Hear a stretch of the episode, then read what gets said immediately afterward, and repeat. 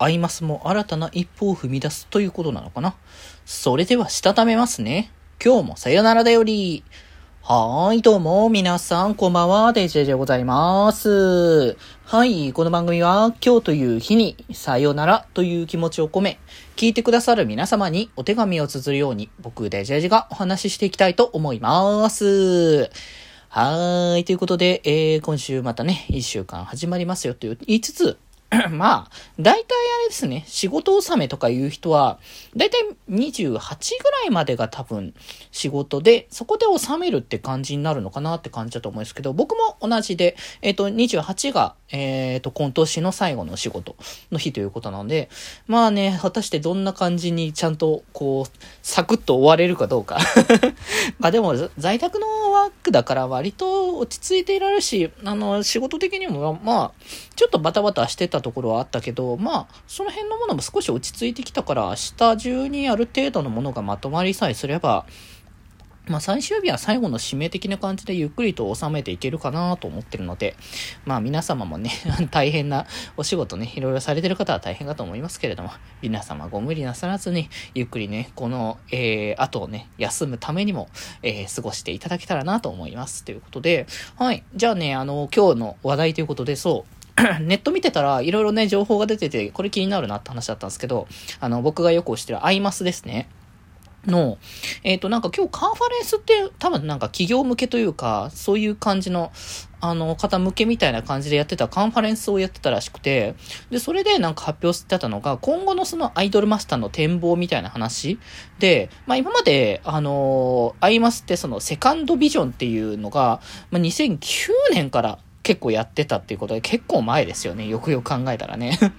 まあだからアニメになったりとかその辺のタイミングですよね、ありますが。で、そのセカンドビジョンに、からこう、今のまでの展開として、こういろいろアニメのメディアミックスとか、そのゲーム展開とか、割とそういったあの、わかりやすくそのゲーム、アニメとかの展開でいろいろあの展開しつつライブやってっていう流れだったんですけど、今回は、今回その来年やる、えっ、ー、と、合同ライブですね。マスター、マスターオブアイドルワールド2023。これを起点として、まあこれを一旦の到達点として、まあその次の道へ進む、えー、シリーズの20周年、25年に迎える20周年に据えるための、その未来へ向けてのプロジェクトアイマスを3.0ビジョンということで、もう新しいこう未来へ進むための展開として、す、あの、新しく動かすらしくて、もう結構これはなかなか新しい流れで、今まではだからそのゲームとかアニメとかライブとかを主軸にしてたところを、ここ最近ちょこちょこ動き始めてる MR っていう、まあ現実的にこう 3D のキャラクターたちを現実に出してみたいな感じの、まあ、そういうこうなんかリアルをこう混ぜたみたいな方向性っていうのをなんかより強めて、現実世界の中にアイマスを広げていくっていう流れを作るっていうのが、まあ、本当に、まあ、今までのよりもその部分を結構強めていくって感じで、まあ僕はアニメとかゲームとかを見て触れてっていう感じが結構多かったけど、逆にやっぱアニメとかゲームとか見てる時間がない、やってる時間がないみたいな人とか、結構やっぱ、いて、で、アイマスってやっぱいろんな振り方があるって僕もよく思ってるんですけど、曲だけ聴いたりとか、ライブだけ行ったりとか、そういう人も全然ありだ、こう、コンテンツだからこそ、なんかこういう感じに、新しい流れをこうやって組んでくれるっていうのは、いい、いい感じのことなのかなって思ってるから、まあだからこの、新しいそのリアルとこうデジタルのこう境目というか、その辺がだんだんこう、境目がなくて、現実がそこに向かっていくっていう感覚がすごくね、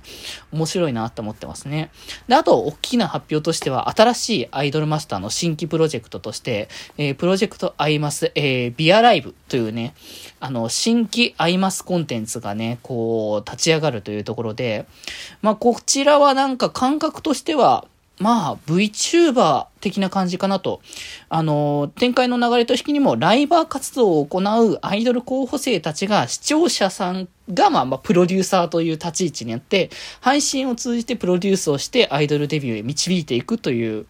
まあ、だからライブストリーミング、配信を主軸にしたっていう形の、まあ、要は VTuber に近い方向性の展開のさせ方なのかなっていうところが、まあこれはね、なんか、あの、ラブライブの時にも言ってまし、言いましたけど、バーチャルスクールアイドの時も、なんかこう、リアル感をこう追っかけつつも、そのキャラクターたちの成長を見守るっていうのが、やっぱ今の時代性として、やっぱ僕も VTuber になって思いましたけど、やっぱ V っていうのがそういうやっぱリアルとこう、なんだこう、デジタルのなんかすごい境目、狭間の存在っていう感じの部分でもあるからこそ、触れる人もすごい気楽だし、気軽に触れられるし、かつ、その、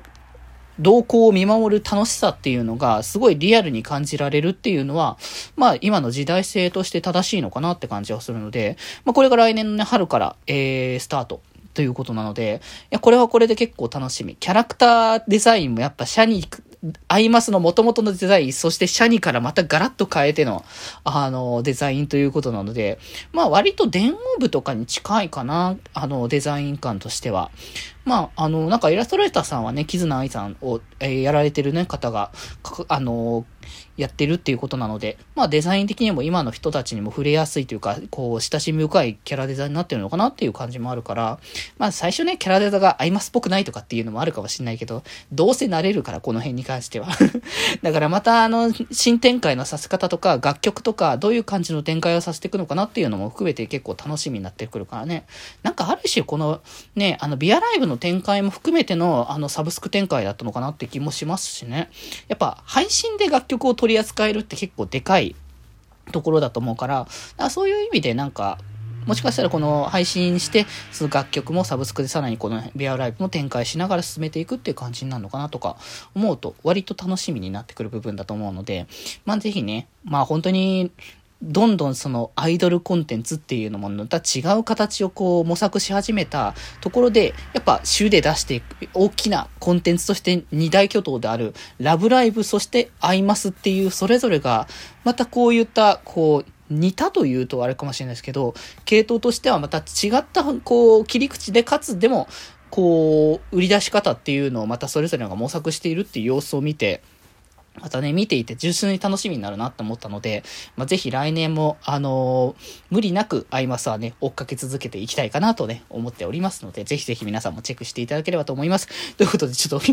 気になった色々喋っちゃったから 時間経っちゃった。はい。ということで今日はこんなところです。それではまた明日バイバーイ